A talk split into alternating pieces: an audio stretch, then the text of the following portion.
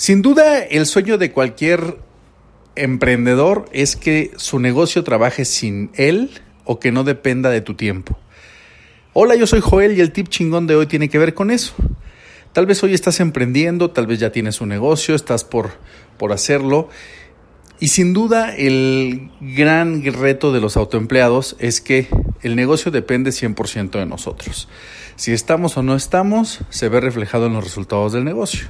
Si tú algún día te gustaría que este negocio trabaje sin ti y que literal tú estés durmiendo de vacaciones, de viaje, o tal vez creando un nuevo proyecto y tu negocio siga facturando contigo sin ti, la clave es construir un equipo.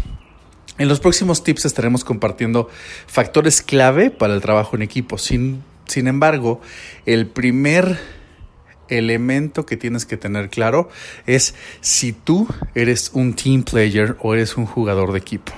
Es decir, los latinoamericanos crecimos con una gran área de oportunidad.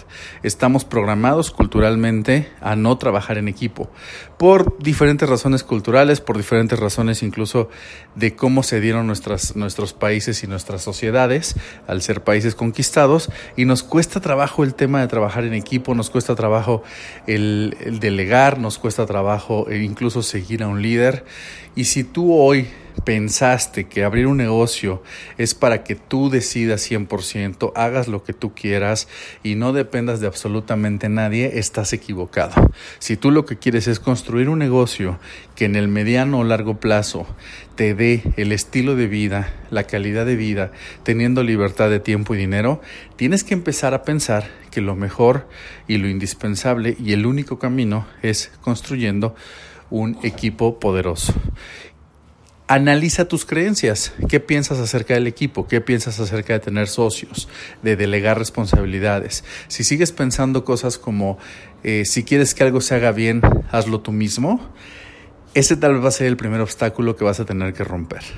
Tienes que empezar a pensar que el esfuerzo de 100 personas o el 1% de 100 personas es más eficiente que el 100% de ti mismo. Es un reto en programación, en mentalidad, en sistema de creencias, pero una vez que lo rompes, una vez que lo, que lo ejecutas y lo haces de manera correcta, tu negocio no solamente va a empezar a multiplicar resultados, sino tú vas a empezar a tener mejor calidad de vida. En los próximos eh, tips estaremos platicando de cómo puedes empezar a generar este trabajo en equipo.